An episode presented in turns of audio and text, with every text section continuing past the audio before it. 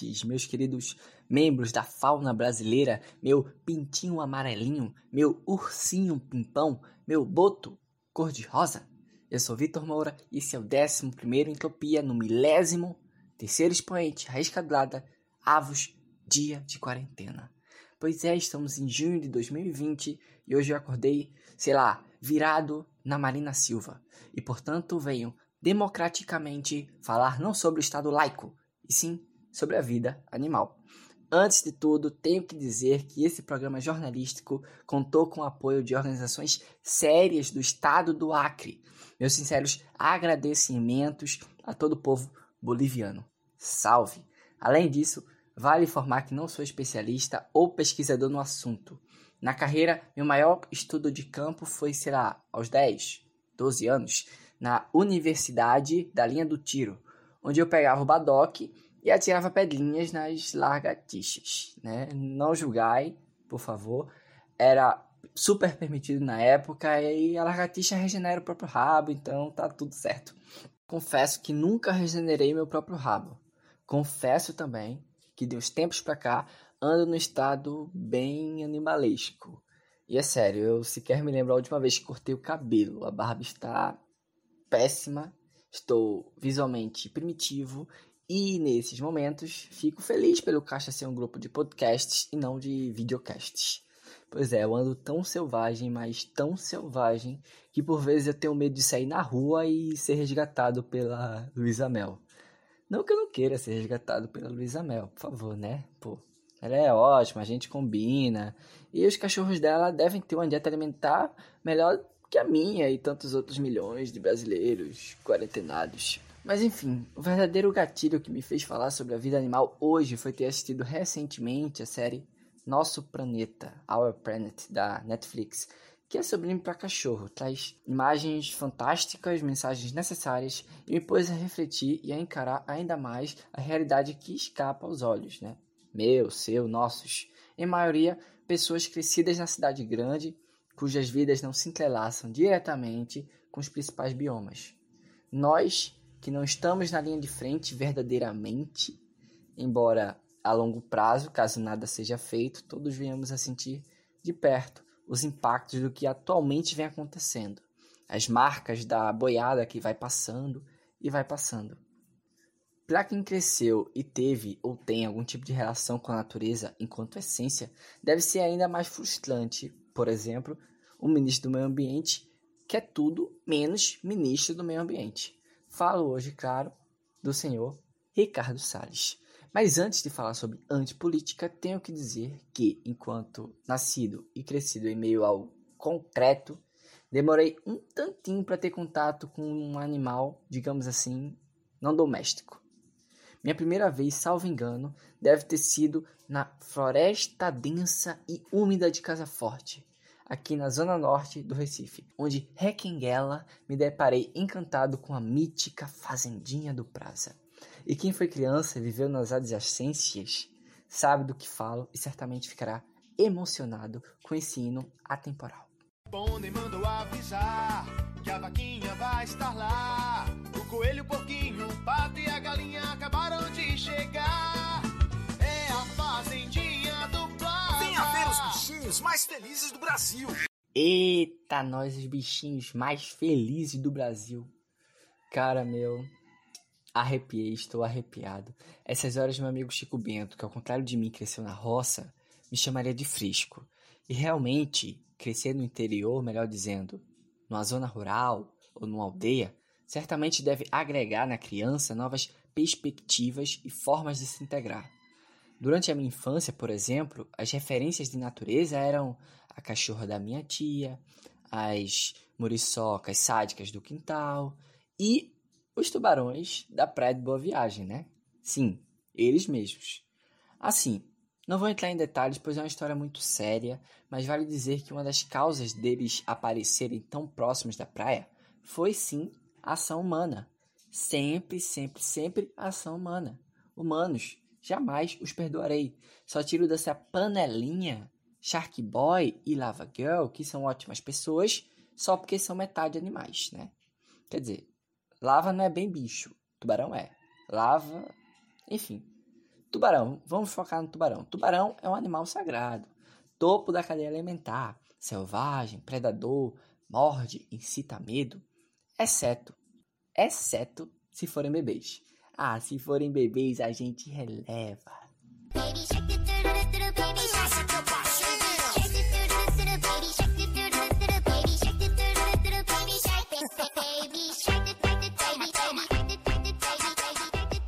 Vida longa aos tubarões, sem romantizá-los, sem vilanizá-los, como por vezes acontece.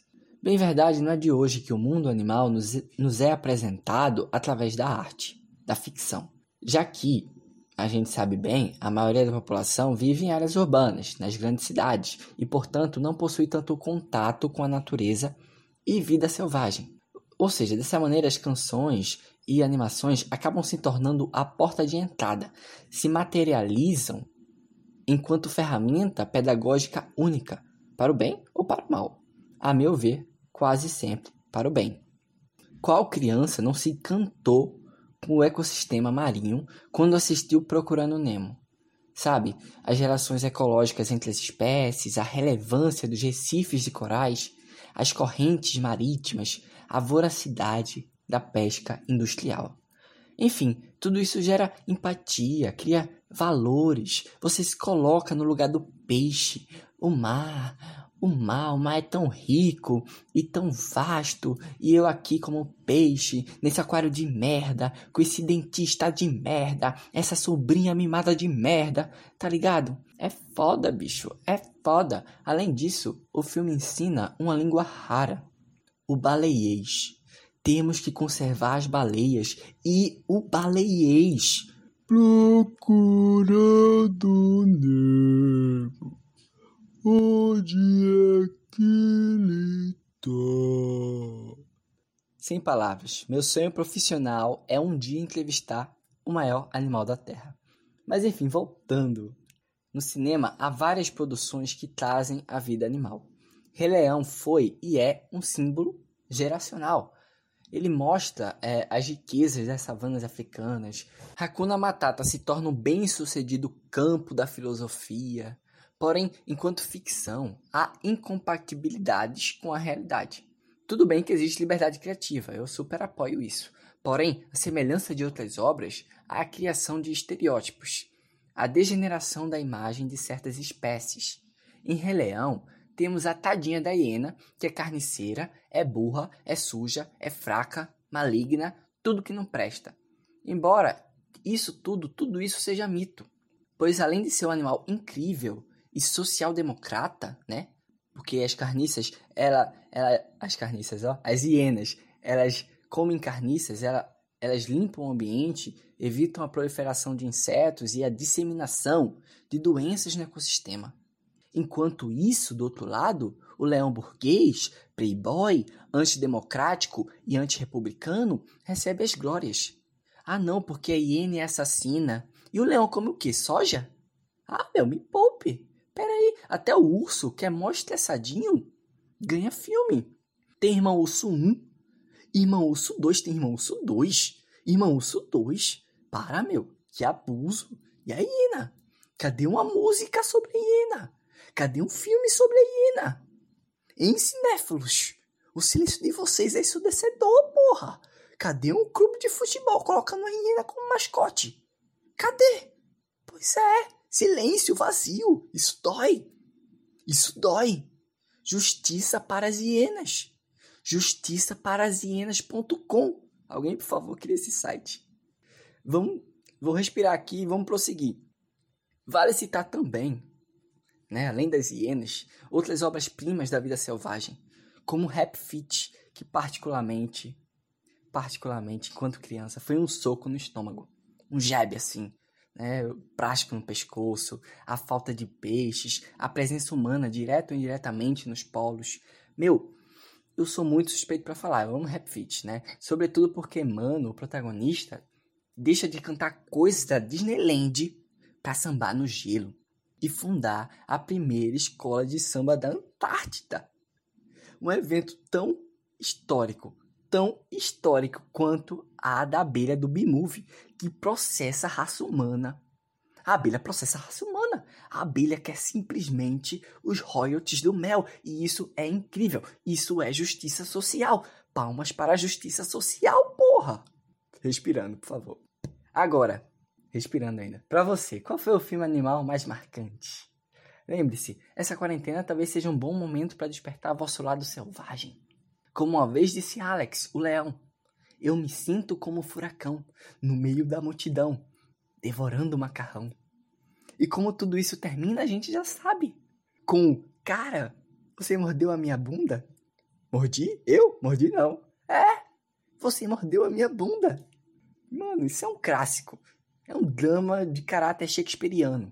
Quem ama, acaricia, abraça e também, por que não, dá mordidinhas na bunda. Suspeito, eu suspeito que quando a quarentena acabar, isso venha acontecer com certa frequência.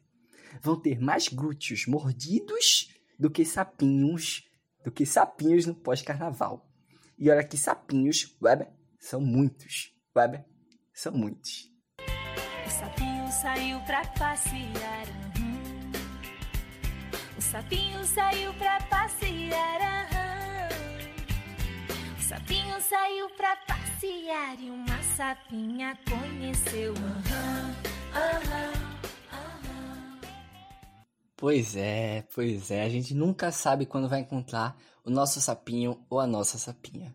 Porém, quando eu defendo camisinha pra boca, as pessoas me chamam de louco. Mas louco é o Edmundo.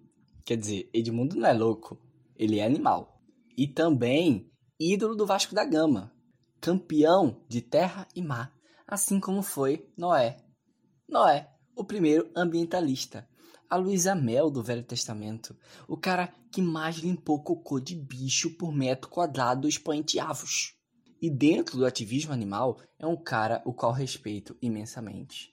A gente já conversou algumas vezes e eu já disse para ele o quanto eu acho essa concepção de monogamia defasada. Para que você levar um casal de animais quando você pode levar um trisal, um hexágono, um poliedro? Não sei nem o que eu tô falando, não sei nem o que é isso, né? Pois sou de humanas. Mas enfim, levar um temperinho a mais, uma alternativa. Por exemplo, se na arca eu sou uma rolinha roxa, eu obrigatoriamente vou ter que copular com outra rolinha roxa, né? Com a rolinha roxa fêmea, no meu caso. Porém, se essa rolinha roxa fêmea for chata, e se essa e se ela for terraplanista? E se ela não gostar da Renata Lopretti? Pô, quem não gosta da Renata Lopretti? Eu, eu preferiria acabar com a espécie logo. Por ela, minha rolinha roxa jamais, jamais seria tocada. Além disso, outro assunto que eu já reclamei com o Noé, pessoalmente inclusive, foi o fato dele ter deixado o mosquito da dengue entrar na arca. É sério, eu já cheguei para ele e falei, cara, eu peguei dengue. Eu já peguei dengue duas vezes. E a culpa é sua, pô. Não, não, não, não. Não, não se esquive não, pô. A vizinha o quê? A vizinha que deixa as patacas de poça no quintal? Não, ela tem nada a ver. Era para tu ter barrado. Era para tu ter barrado. Agora, sabe quem teria pulso e barraria? Mosquito da dengue? Quem seria um bom Noé? Marcos Mion. Marcos Mion, meus caros, o apresentador do reality show A Fazenda, o reality mais wild da televisão brasileira, que admito, eu acompanharia, acompanharia caso não acompanho, tá? Só acompanharia caso tivessem animais. Assim, minha humilde opinião, um porquinho correndo, se sujando, indo pra roça é bem mais divertido que a gente humana falando água. Tipo eu agora. No mais, o porquinho, caso ganhasse, faria um melhor proveito do um milhão e meio. Ele, sei lá, poderia se tornar produtor e apoiar o audiovisual brasileiro. Ele poderia financiar Baby, o Porquinho Atrapalhado 2. Ou mesmo fazer um documentário sobre a espécie que hoje, 2020, mais tem destaque no cenário nacional: os gados. Tanto os gados políticos quanto os gados criados no campo. Estes, todavia, não têm culpa. Como é sabido, tirando os pampas gaúcho Tchê, o Brasil não possui campos naturais. Então eu, como ruralista, aqui na Amazônia, no Cerrado, faço o quê? Crio um novo bioma savanizo a floresta. E sim, a gente já viu, não é difícil criar campos. O Brasil criou vários superfaturados em 2014. Você vai lá e desmata como se estivesse cortando cabelo. Explora, extingue a biodiversidade não rentável e tudo isso para quê? Para criar rebanhos que já nascem para morrer e são exportados em troca de dólar. Isso não é nenhuma novidade para a maioria das pessoas, pois o Brasil é o maior exportador de carne bovina do mundo, uma matança em larga escala. Embora haja pressões contrárias, externas, mudanças, o consumo consciente, a prática do veganismo. Enfim, isso, isso cabe um programa inteiro, não vou entrar em detalhes agora. Me atenho sim a falar sobre os danos ambientais que o gado, ou melhor, o modelo agropecuário, traz para toda a vida animal, inclusive a nossa. Segundo a FAO, a Organização das Nações Unidas para a Alimentação e Agricultura estima-se que 80% do desmatamento da Amazônia brasileira esteja ligado direta ou indiretamente à pecuária. Isso sem contar com o uso massivo do território, o consumo excessivo de água. Olha que maneiro esse pedaço de carne, gastei, sei lá, 2 mil litros de água limpa para tê-lo nas mãos. Enfim, um exemplo a mais, o tanto de comida produzida só para alimentar rebanhos quando poderia estar alimentando gente que ainda passa fome. Ainda passa fome. Sem contar com sua parcela considerável de culpa no aquecimento global. E quando falo de culpa, não culpo o boi, tampouco a vaca. Afinal, se a vaca é uma mulher devassa, ela tem todo o direito de ser. Ela é livre. Agora, se o boi é corno, é bom que ele saiba. Pois pior seria viver iludido em meio a um relacionamento que já não mais existe. Enfim, além de atribuir termos pejorativos aos bichos, os, ser hum os seres humanos provam não ter o mínimo de empatia. Pois se eu fosse uma vaca, eu odiaria ser ordenhado. Quer dizer, ordenhada, né? Nossa, alguém puxando minhas tetas. Que horror! Por isso, eu faço questão, faço questão de não comprar leite líquido. Eu só compro leite em pó, que é diferente. Só dá em árvore né? Aí tudo bem. E quanto aos bois, touros e bovinos, de uma maneira geral, eu, eu sempre re, reforço, né? Que não apoio tourada. Muito menos odeio. É, deixei, inclusive, de seguir Rodrigo Minotauro nas redes sociais. Eu não irei cantar Boi, boi, boi, boi da cara preta para minha filha. Nem contarei a história do boi voador. Afinal, bois não nasceram para voar. E não gostei da atitude de Maroto de Nassau. Agora, deixar de chamar certas pessoas de gado? Hum, isso nem que é vacatuça. Pois para quem tá ligado, sabe que os gados não são muito adeptos da sensatez. Porém, se amarram no tirolês. Vamos, rapaziada! 5 mil cabeças de gado na caçapa!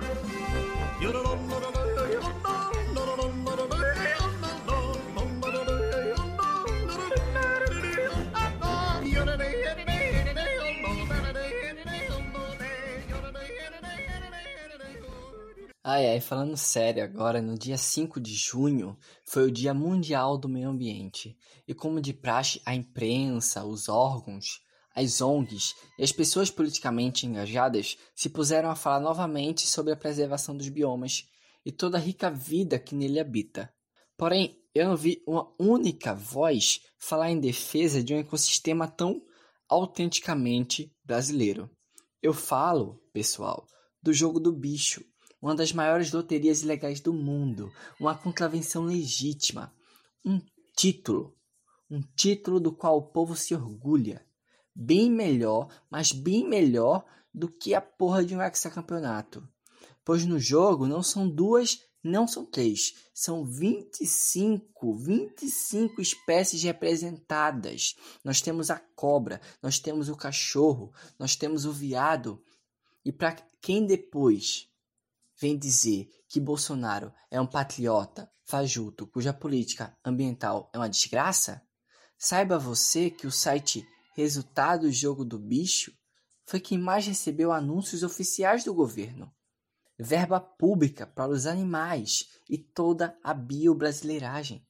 Aqui não tem essa de revolução dos bichos, não. Tem reacionarismo dos bichos mesmo. Por essa aí, a literatura e nosso querido Jorginho Oil não esperava. E por falar em bicho, dando continuidade, em jogo do bicho, é bom realçar, preciso aqui, né, enaltecer aquele que ocupa a posição de número 3. falo agora e falo sério do burro. Ele e todos os seus parentes, o asno, o jegue, a mula, o jumento, sempre subjugados, violentados fisicamente e simbolicamente, sempre tratados com desdém e deboche por parte da sociedade. Há não muito tempo eu vi um jumento levando chibatadas na importante avenida da minha cidade. E isso acontece. Nas periferias, então, ó, pra caramba. Tá bom que hoje muitas cidades sim vêm criminalizando esse tipo de prática e espero que também se crie alternativas para essas pessoas, né, das carroças, etc., que sim maltratam os animais, é crime, porém muitas também são pobres e precisam de algo para trabalharem, para coletarem materiais pela cidade, por exemplo. É preciso agir com equilíbrio e equilíbrio é a chave da relação entre o homem e o animal, né? Quanto a isso, quem pode falar um pouco sobre é o meu convidado de hoje, o nosso querido rei do sertão, senhor Luiz de Gonzaga. O jumento sempre foi o maior desenvolvimentista do sertão. Ajudou o homem na lida diária. Ajudou o homem, ajudou o Brasil a se desenvolver. Arrastou lenha, madeira, pedra, cal, cimento, tijolo, telha, fez açude, estrada de rodagem, carregou água para casa do homem, fez a feira e serviu de montaria. O jumento é nosso irmão. E o homem, em retribuição, o que é que ele dá?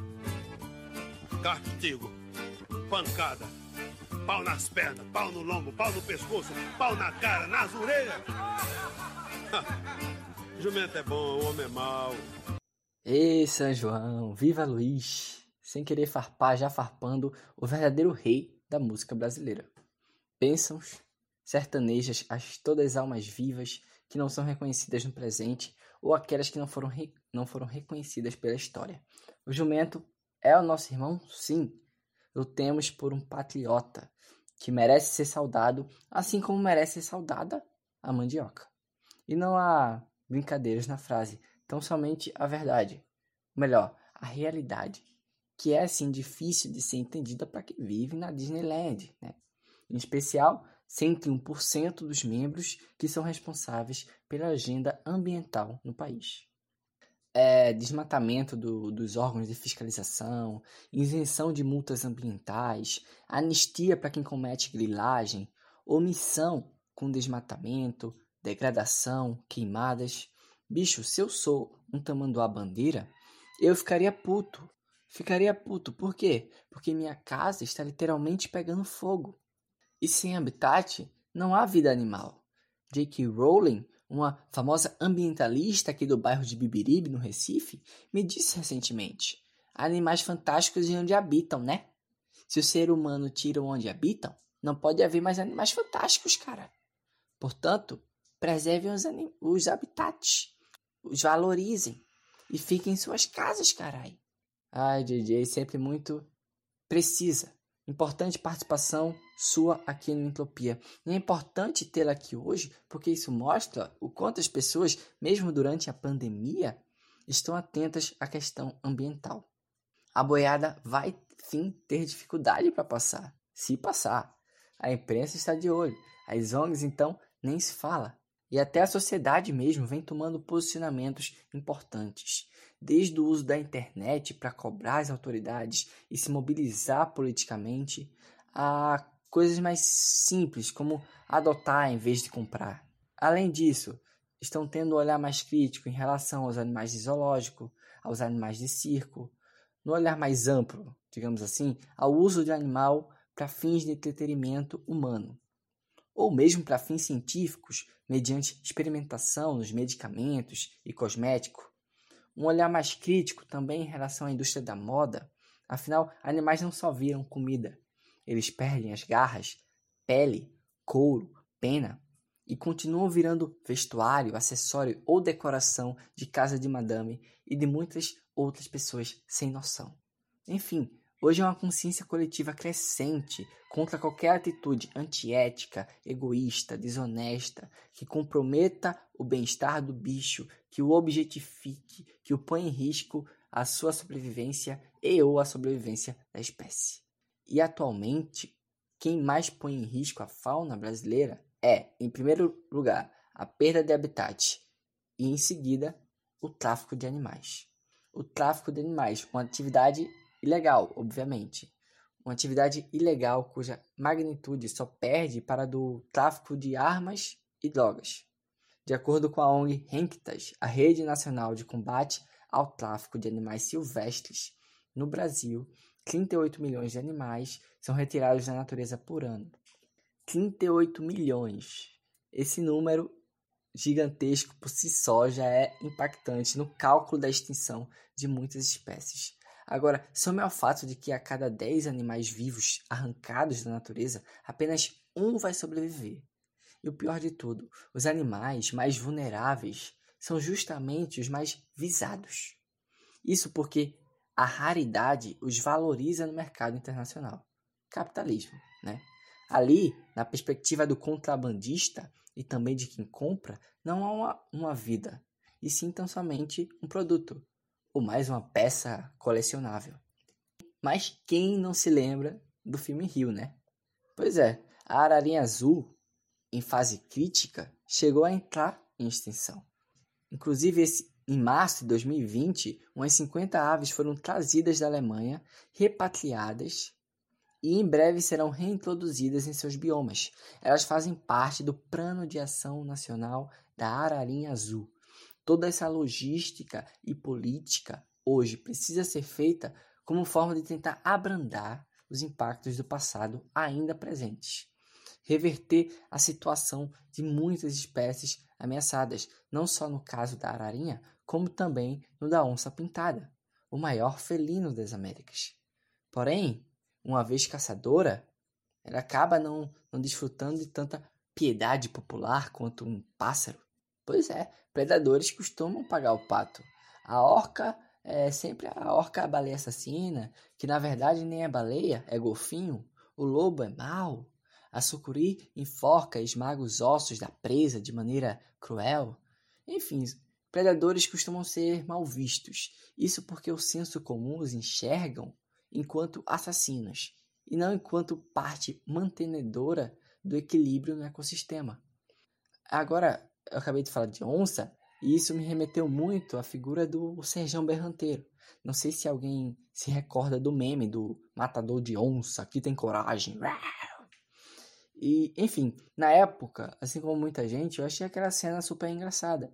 Mas imagina, se em vez de matador de onça, ele tivesse despontado enquanto matador de coelhos. Ou melhor, como matador de gatos. Pois é, seria um zoom, zoom, zoom estrondoso né? Me recordo que as pessoas ao meu redor e as reportagens, por vezes sensacionalistas, além de explorarem a imagem dele, sequer questionavam o quão errado é matar uma onça, que já se encontrava sob risco de extinção em 2012, o ano em que o meme viralizou no país. Há pouco, pesquisando no, no YouTube, vi feliz e contente que Serjão Berranteiro hoje não mais mata onça é a favor da preservação e tal. Assim, de fato, ele não parecia, barra parece ser uma má pessoa. Entretanto, a estrutura em si persiste, né? A caça animal é só mais um exemplo, né?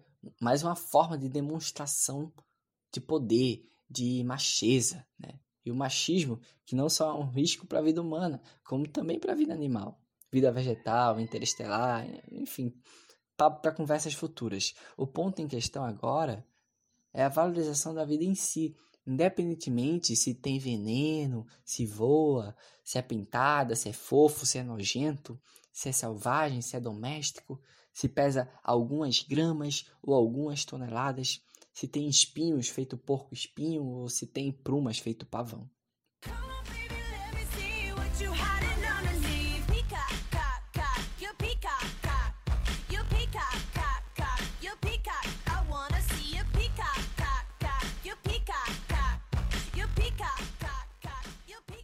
Obrigado, Kate Perry. Muito obrigado, Kate Perry. Você acabou com o clima do programa. Logo hoje, que o Entropia estava centrado, consciente, ecológico, uma mistura de Animal Planet com o Globo Repórter, com o Domingo Espetacular. Embora para ser Domingo Espetacular tem, seria preciso falar sobre cachorro, e eu falei bem pouco sobre cachorro, né? Estatisticamente, duas em cada três matérias do Domingo Espetacular são sobre cachorro. Cachorro, aliás, que é um animal que estamos acostumados a conviver e a ver pelas cidades. Mas nesses tempos de quarentena, vem despontando também algumas espécies silvestres e selvagens.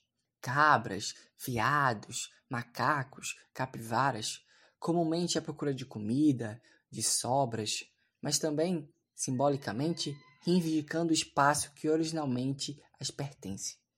Convenhamos, somos nós os invasores, somos nós os selvagens.